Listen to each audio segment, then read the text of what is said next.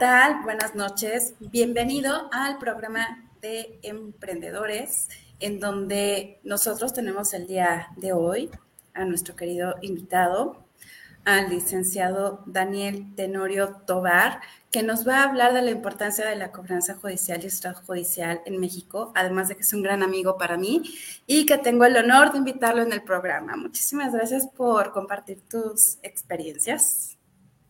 Al contrario, Roxy, buenas noches a todos eh, y muchas gracias por la invitación. Gracias a ti. Pues vamos a entrar de lleno ya en lo que es la cobranza judicial y extrajudicial en México y nos gustaría que empezáramos con qué es la cobranza. Claro que sí, mira, pues eh, en esta cuestión, en este, ámbito de, préstamos, de, toda esta cuestión financiera, vamos a entender a la cobranza, eh, pues como el intercambio de una prestación de un bien o un servicio. Justamente que, bueno, a partir de esto va a surgir de la necesidad de recuperar pues esa determinada cantidad de dinero que se va a estar financiando, se va a estar otorgando en crédito, eh, pues precisamente para su recuperación en su momento con un interés. Eh, hoy en día, pues contamos con diferentes eh, formas de crédito, como lo pueden ser tarjetas de crédito, créditos personales, créditos automotrices, créditos hipotecarios o incluso adquisición de bienes. Precisamente, bueno, siempre esto va a estar aparejado de pues llevar a cabo el cumplimiento de esta obligación de pago, ¿no? justamente de esta parte surge, surge la cobranza. Bien, y veo que como estuviste trabajando tanto en Grupo Financiero HCBC y en Grupo Financiero Principal, y el último que estuviste elaborando como el Corporativo Jurídico Yaro, estuviste como analista jurídico y asesor legal. Entonces, en este sentido, ¿cuál es la importancia o cuáles son los elementos más bien que debemos de considerar cuando hablamos de cobranza para que realmente gestionemos de forma adecuada nuestros recursos financieros.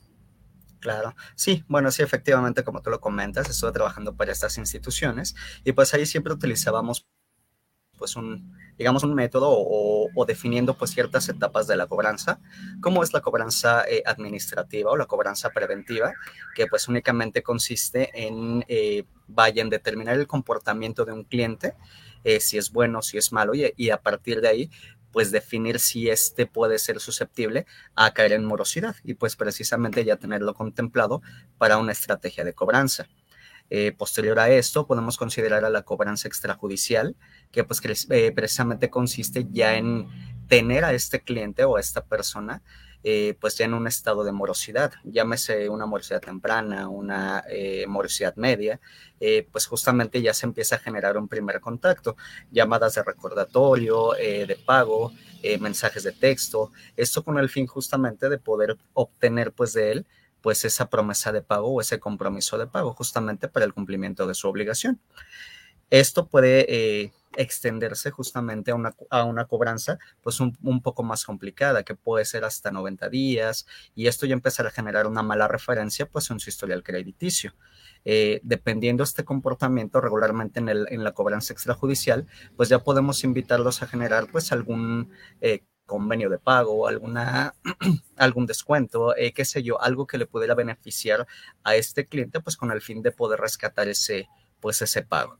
Y posterior a esto podemos contemplar la cobranza judicial, que en definitiva, bueno, pues ya aquí eh, estamos contemplando a un cliente eh, con una negativa, con, un, con, una negativa de pago justamente. Un cliente que no está en, en la condición de, de, definir un pago o precisamente se encuentra en la actitud de no, de no definir nunca ese, ese pago, ¿no? Eh, todo este tipo de, documentos o de créditos pueden estar avalados por un título de crédito o algún documento que lo, que lo sustente y pues de esta manera se va a presentar ya una demanda ante el tribunal correspondiente de la Ciudad de México o de la entidad donde se encuentre, pues para poder eh, asegurar ese pago a través de esta demanda y a través de un embargo de bienes. Bien, mencionaste términos muy importantes que me gustaría rescatar. ¿En qué momento ya se considera un cliente moroso. bueno, el cliente moroso. Para que sea un poquito más clara yo en este sentido.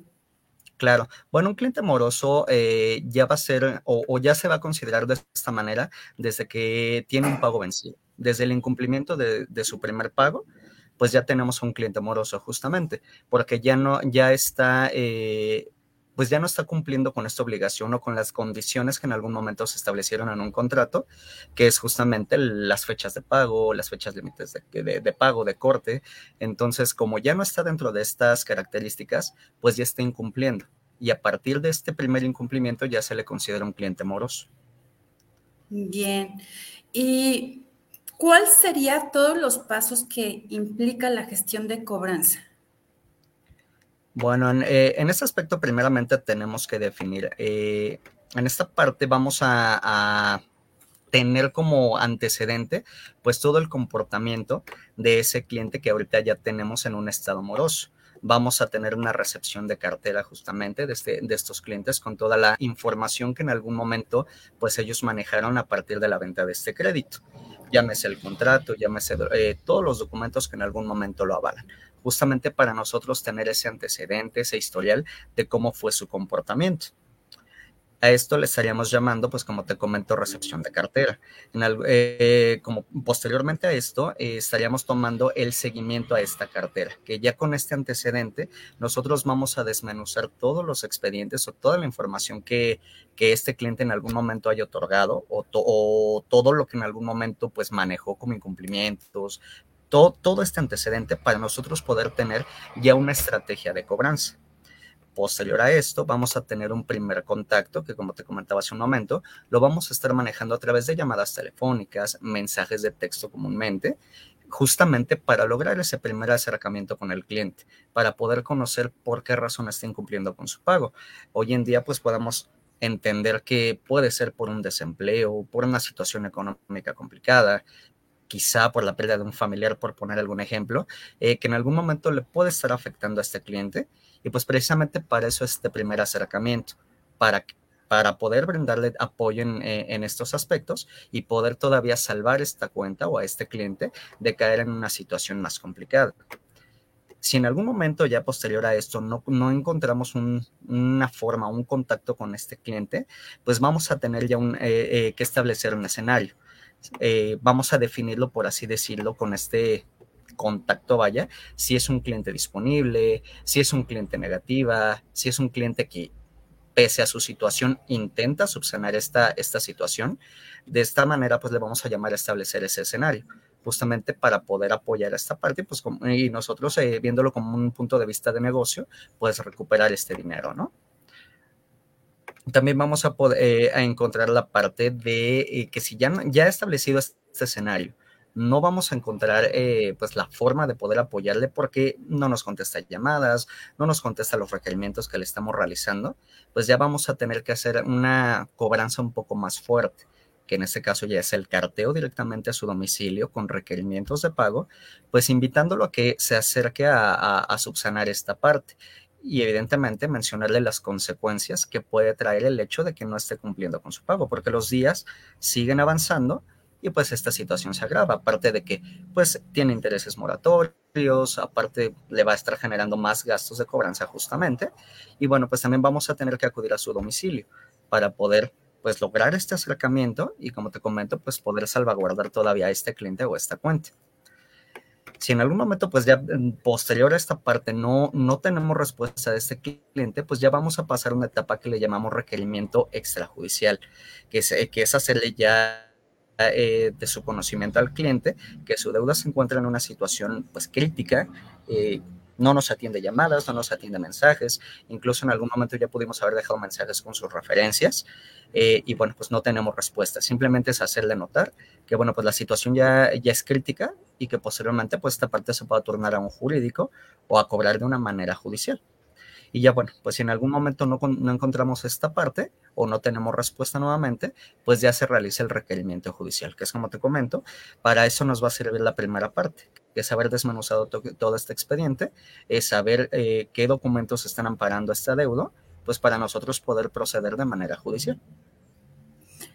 ¿Qué implica en este caso para el cliente adquirir una deuda con el banco? Bueno, ante todo, el hecho de adquirir una deuda es un compromiso con eh, la persona, la entidad financiera con la que esté adquiriendo este préstamo, pues es adquirir una, un, compromiso, esta obligación incondicional de pago ante este tercero o ante esta persona justamente, pues de, que tiene que cumplir con esta obligación. Al fin y al cabo se le está otorgando este crédito, esta persona se le considera saludable financieramente, pues para ser acreedor de este crédito y pues precisamente el hecho de no cumplirla en algún momento pues le va a estar generando este tipo de gastos, como te comentaba. Si en algún momento no pudiese cumplir con ese pago, posteriormente no va a poder costear pues más mayores intereses, quizá los gastos de cobranza de un abogado, etcétera. Entonces, pues precisamente esta sería la complicación que tendría en su momento.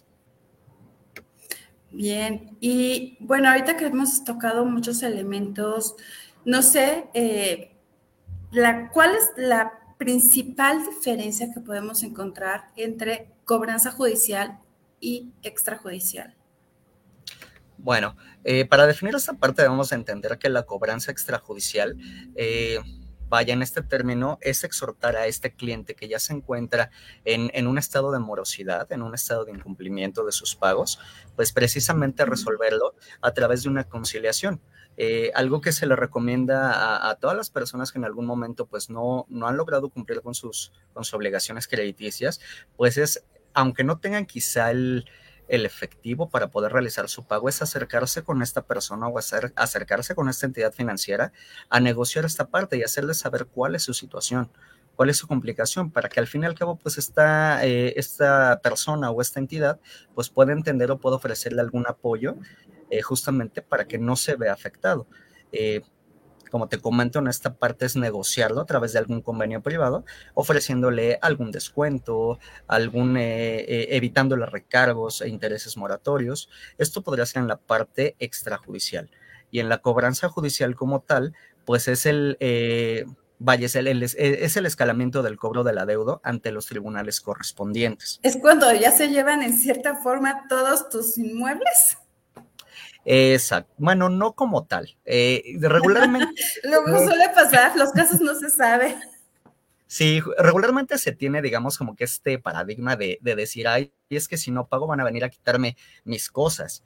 Y pues no es tan así la cosa, ¿no? En, realidad, pues sí se tiene que realizar un embargo preventivo justamente para el aseguramiento de, de este adeudo a través de bienes. Sin embargo, bueno, pues este, eh, antes de llegar a esta etapa de embargo como tal, eh, pues al cliente se le va a estar invitando nuevamente a que se acerque, pese a que ya se tenga una demanda instaurada, se le va a seguir invitando y exhortando para que ese cliente se acerque a, solucionarlo.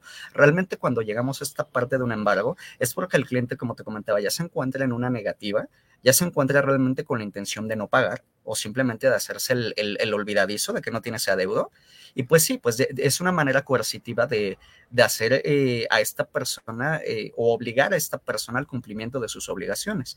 Y es únicamente el aseguramiento de ese adeudo, que si bien en algún momento, pues sí, se tienen que embargar pues eh, un bien mueble, un bien inmueble, pues sí es para justamente asegurar este, este cumplimiento de la obligación. ¿Quiénes son todas las personas o involucrados en todo este proceso? Ok, mira, desde que iniciamos nosotros un proceso o una estrategia de cobranza, vamos a estar acompañados de gestores especializados.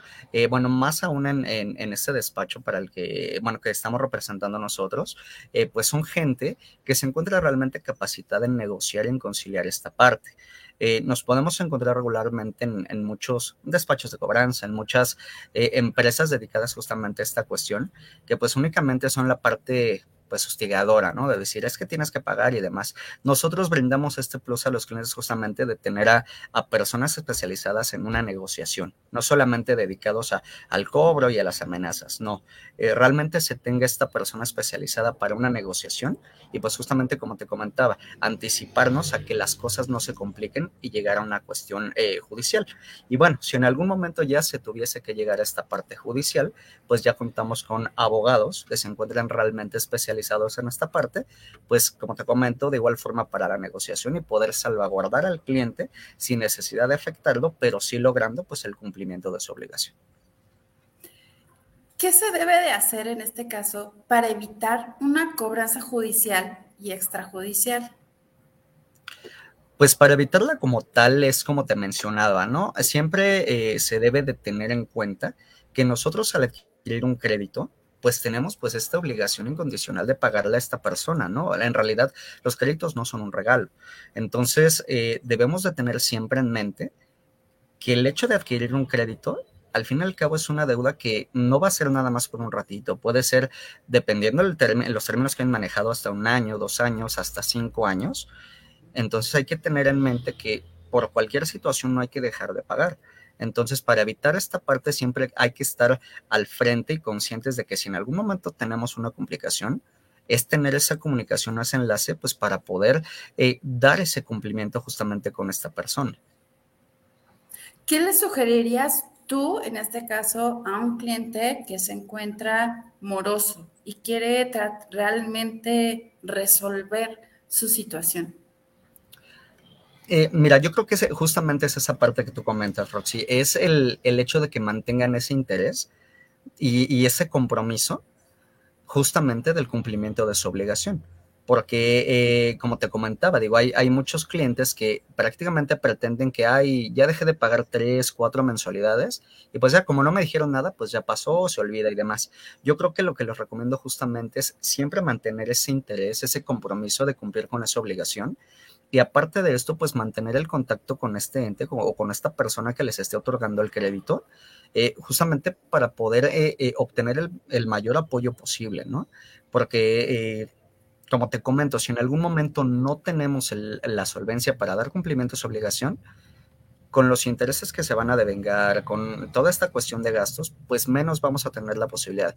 Y peor aún, si entramos en conflicto con esta persona que nos otorgó el crédito, aún eh, más a, esta cuestión, pues se les va a complicar más, ¿no? Entonces yo siempre les recomiendo mantener justamente ese, ese compromiso y esa comunicación con esta persona que, que les otorgó el crédito. ¿Consideras que en México existe una falta de conocimiento en estos temas? Sí, totalmente. Yo creo que en México lo que nos hace falta mucho, y estamos muy desactualizados en esta parte, es la cuestión de la educación financiera. Eh, si bien yo creo que México tiene mucha solidez en esta parte del otorgamiento de los créditos, pero no, realmente los mexicanos eh, muchas veces no estamos preparados pues para saber utilizar un crédito. Y esto pasa comúnmente, por ejemplo, con las tarjetas de crédito. Las tarjetas de crédito, al tratarse de un crédito revolvente, pues pensamos que por el hecho de mantenerlo ahí ya es parte de nuestro dinero, ya es parte de nuestro patrimonio económico, cuando no es así. Debemos de entender que ese dinero sí, lo tenemos ahí eh, otorgado justamente pues para poderlo utilizar, pero empezamos a gastar más de lo que nosotros podemos estar generando como ingresos. Entonces es ahí donde se viene esa complicación. Y sin duda algo que falta en esta parte, eh, pues es, esa educación financiera eh, para poder saber manejar este tipo de créditos. ¿Alguna recomendación en la parte de educación financiera para los mexicanos o para los que nos estén viendo en este momento? Yo creo que eh, la recomendación más amplia es mantener un historial crediticio saludable que si bien como te comento, nosotros desde que adquirimos una, un primer crédito, llámese tarjetas, llámese créditos personales, llámese un financiamiento automotriz, por ejemplo, debemos de tener en cuenta ese eh, pues compromiso de que de, de, saberlo utilizar, vaya, ¿no? Que si en algún momento pues mantenemos este buen comportamiento, vamos a seguir siendo susceptibles a que nos aumenten una línea de crédito, a que no, eh, no la disminuyan, eh, qué sé yo, que otras eh, entidades financieras nos puedan abrir las puertas para quizá un crédito hipotecario, que en algún momento es para adquirir un patrimonio familiar, ¿no? Bien, ¿y existen algunas desventajas dentro de la cobranza judicial y extrajudicial? Pues desventajas, llamamos, bueno, aquí podríamos dividirlo en desventajas tanto para la persona que otorga el crédito como para el que está siendo acreditado. Si lo vemos desde la, eh, la financiera o la, o la, persona que está otorgando este crédito, pues en algún momento si no se eh, mantiene un historial saludable, un, un comportamiento saludable, pues justamente para esta persona va a ser una pérdida de ingresos. Más si se trata de un banco, de una institución financiera, pues en algún momento si este cliente no, no, este, no cumple con sus obligaciones de pago, al fin y al cabo la institución financiera tiene que seguir eh, pues manteniendo este buen comportamiento eh, o este buen historial, pues otorgando precisamente las reservas, que son eh, pues una obligación que tienen con Banco de México para que de esta manera pues este crédito se mantenga, por así decirlo, saludable. Esto para, el, para la institución financiera sería una pérdida. Y bueno, si hablamos de la, persona que es acreditada, pues esto va a generarle un mal historial crediticio. Esta es la desventaja. Va a dejar de ser susceptible para, para créditos posteriores. Como te comentaba, hoy en día que es tan difícil, por ejemplo, adquirir un, un inmueble, una casa, pues debemos de tener incluso un, buen comportamiento crediticio, pues para ser susceptibles a esta parte, incluso Infonavit, Fobiste, que son pues estos órganos que, a nosotros como trabajadores nos podrían estar respaldando, ellos se fijan mucho en esta parte del buro de crédito para poder eh, hacerte acreedor a ese crédito. Si en algún momento tú pudiste, tú pudiste ser eh, acreedor a un, no sé, un millón de pesos para una casa, pues como tienes un mal eh, historial crediticio, aunque tengas esta prestación conforme a la ley, bueno, pues esta, eh, esta entidad no te va a otorgar ese crédito, te lo va a disminuir y te va a mantener muy vigilado. Entonces, tenemos muchas desventajas justamente en este aspecto. Bien. ¿Qué eh, entonces, cómo podemos, sea, nosotros, qué sería lo importante de la cobranza en México para que realmente nosotros como usuarios consideremos que realmente debemos estar muy enfocados de adquirir ese compromiso, porque créeme que no es nada fácil adquirir un compromiso de esa magnitud y que en cierta forma, pues, si no sabemos cómo utilizarlo, pues entonces aquí nos podemos acercar, porque luego muchas veces las instituciones financieras te dan tarjetas de crédito o créditos a diestra y a siniestra, así, a todo lo que va, ¿no? Entonces tú dices, bueno, ¿qué hago? ¿Te lo gastas y luego?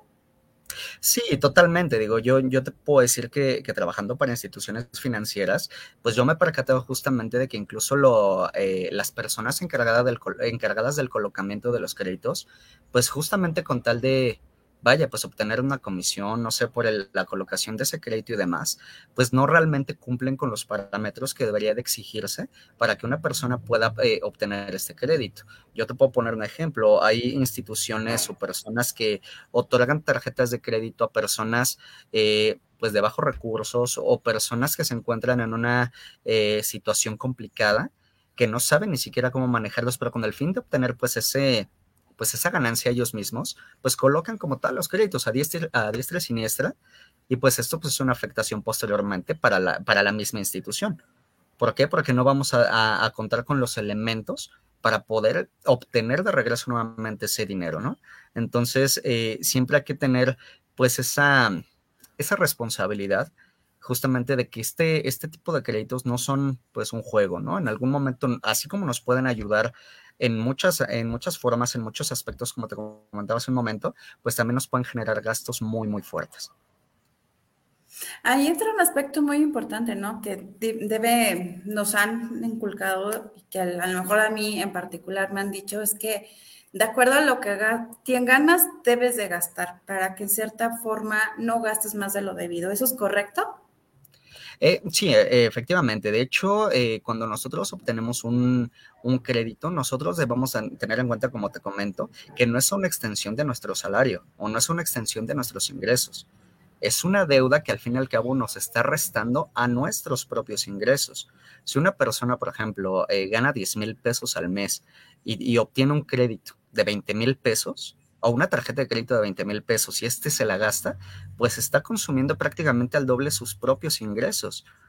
Y cada que, esta persona pues obtenga justamente su, salario mensual, quincenal, como lo obtenga, eh, pues justamente saber, se tendría que ir justamente para el pago de ese crédito, que en algún momento pues sí, lo utilizó para X, Y situación, pero ahora ya es una complicación, ya es una deuda. Entonces, siempre debes de tener en cuenta que el crédito que tú obtengas no debe de ser mayor a lo que tú, tú obtienes como ingresos. Bien, pues realmente no sé si tengas algún caso tú que en tu vida que hayas manejado, que haya sido el caso más difícil para poder llevar a cabo la gestión de cobranza. Nos, me gustaría que nos compartieras un poco en ese caso tu experiencia. Un poquito, pues sí, mira, fíjate que aquí eh, justamente en el despacho para el que, en el que trabajamos, eh, pues nos dedicamos a esta parte de los créditos automotrices, a la cobranza eh, de créditos automotrices. Y yo creo que justamente, bueno, te podría decir infinidad de casos, pero poniéndote como ejemplo este tipo de créditos, pues siempre es esa parte de que, al fin y al cabo es un bien mueble el que estás obteniendo, que es un coche, un carro que tú puedes estar utilizando incluso para obtener ingresos, como si lo utilizaras para Uber, para taxi, eh, qué sé yo.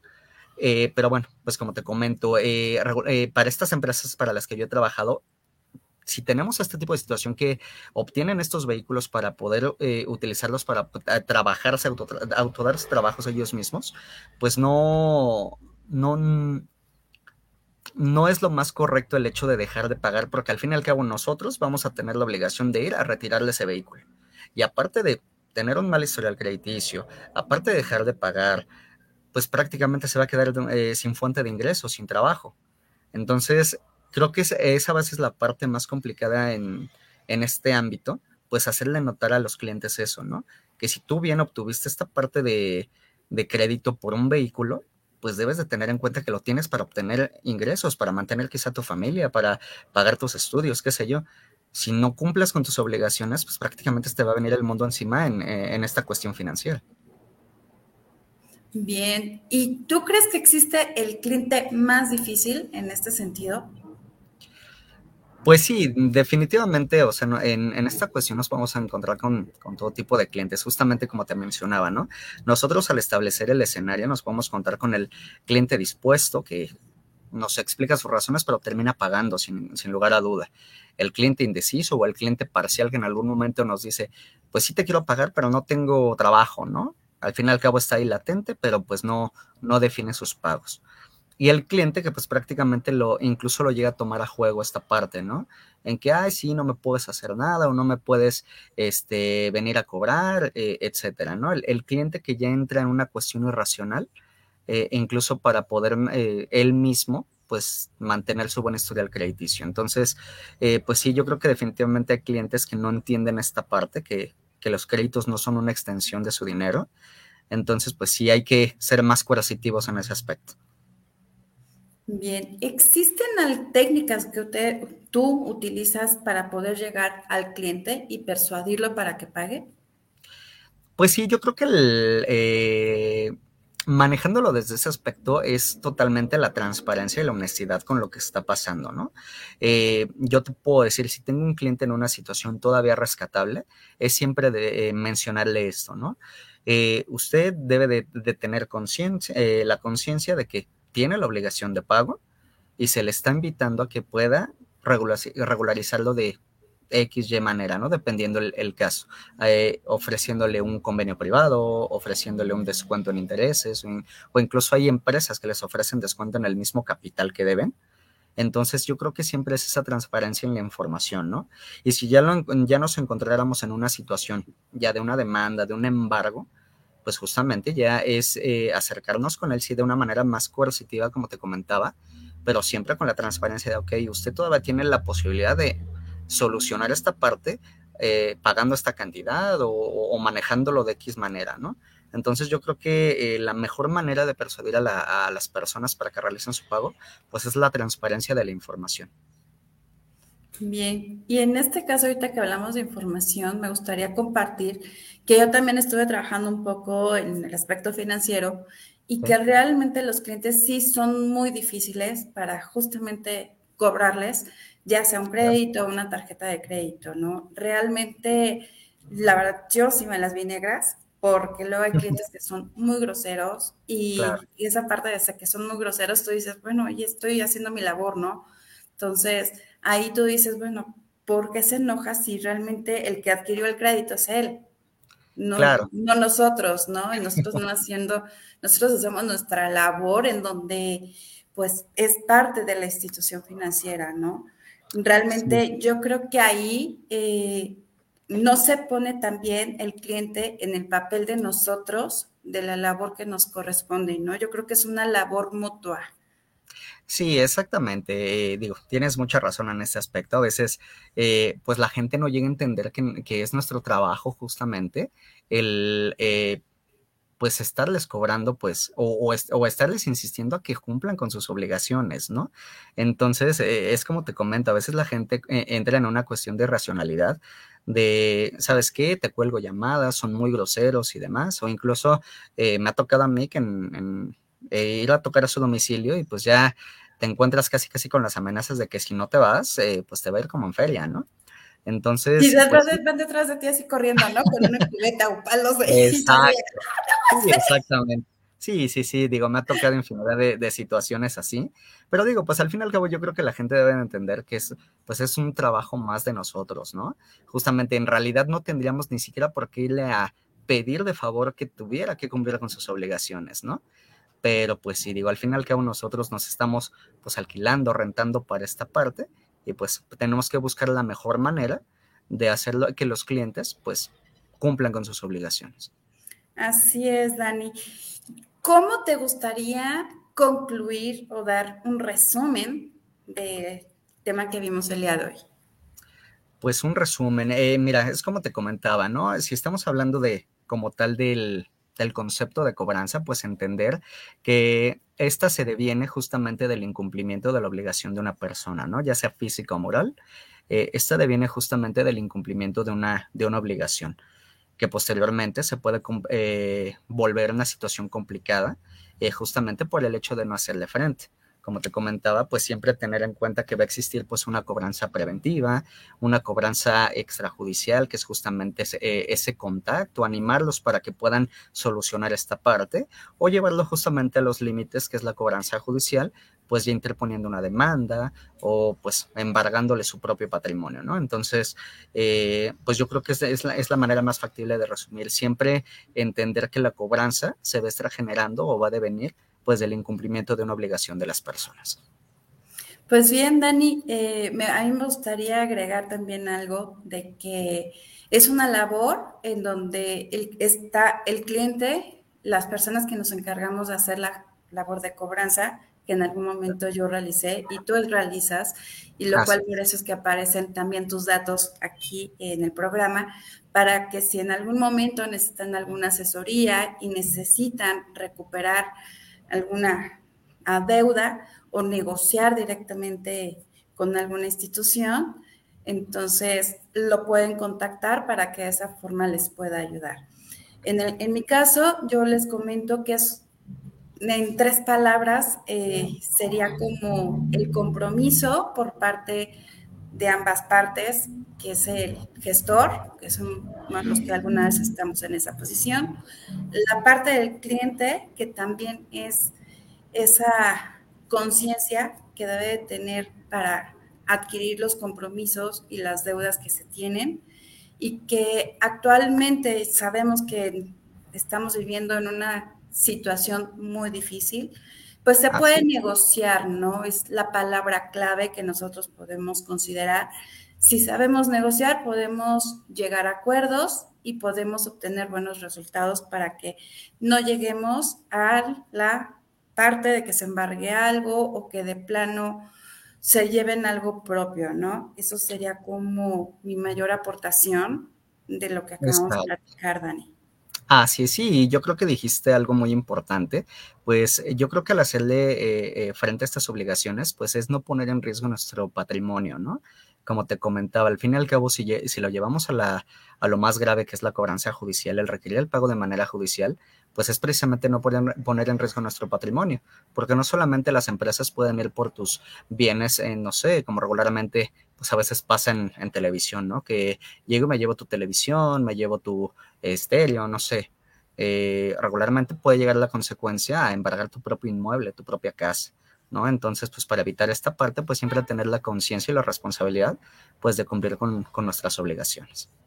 Y en caso de que no se pueda negociar directamente con el banco, siempre acercarnos a un asesor especializado, ¿no? Para saber cómo manejar las cosas, ¿no? Si nosotros no tenemos el conocimiento, acercarnos a quienes sí saben, que eso es lo fundamental.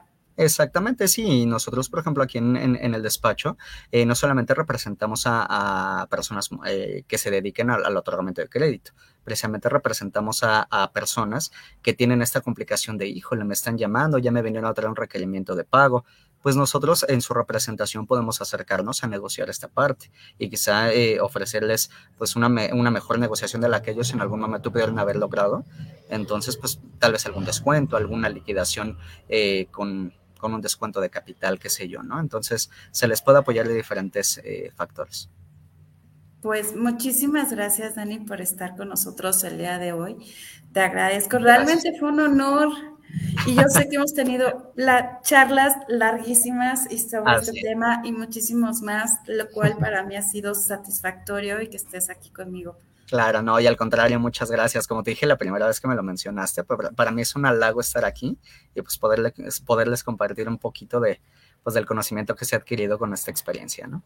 No, y qué mejor en el programa donde muchas veces pues los jóvenes adquieren alguna tarjeta o algún crédito, ya sea para una moto, un auto, lo que necesitan para salir adelante, ¿no? Entonces, que sepan a lo que se pueden enfrentar si no se realizan los pagos de ir, no se adquiere el compromiso como tal, ¿no? Entonces, Así es. es ampliar nuestro conocimiento. Exactamente, es prepararlos y prepararnos todos justamente pues para eh, pues obtener, eh, digamos, como que un apoyo a través de estos créditos, ¿no? Así es, Dani. Pues bien, con esto concluimos nuestro programa del día de hoy.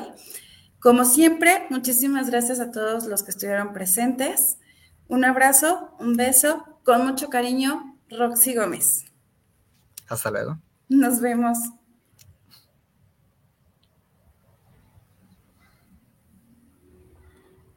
Oh, bueno, todavía no se quieren despedir de mí. ¿Qué caray? Creo que no nos queremos despedir. No nos queremos despedir, seguimos aquí. No, sería, el colmo de los colmos, definitivamente.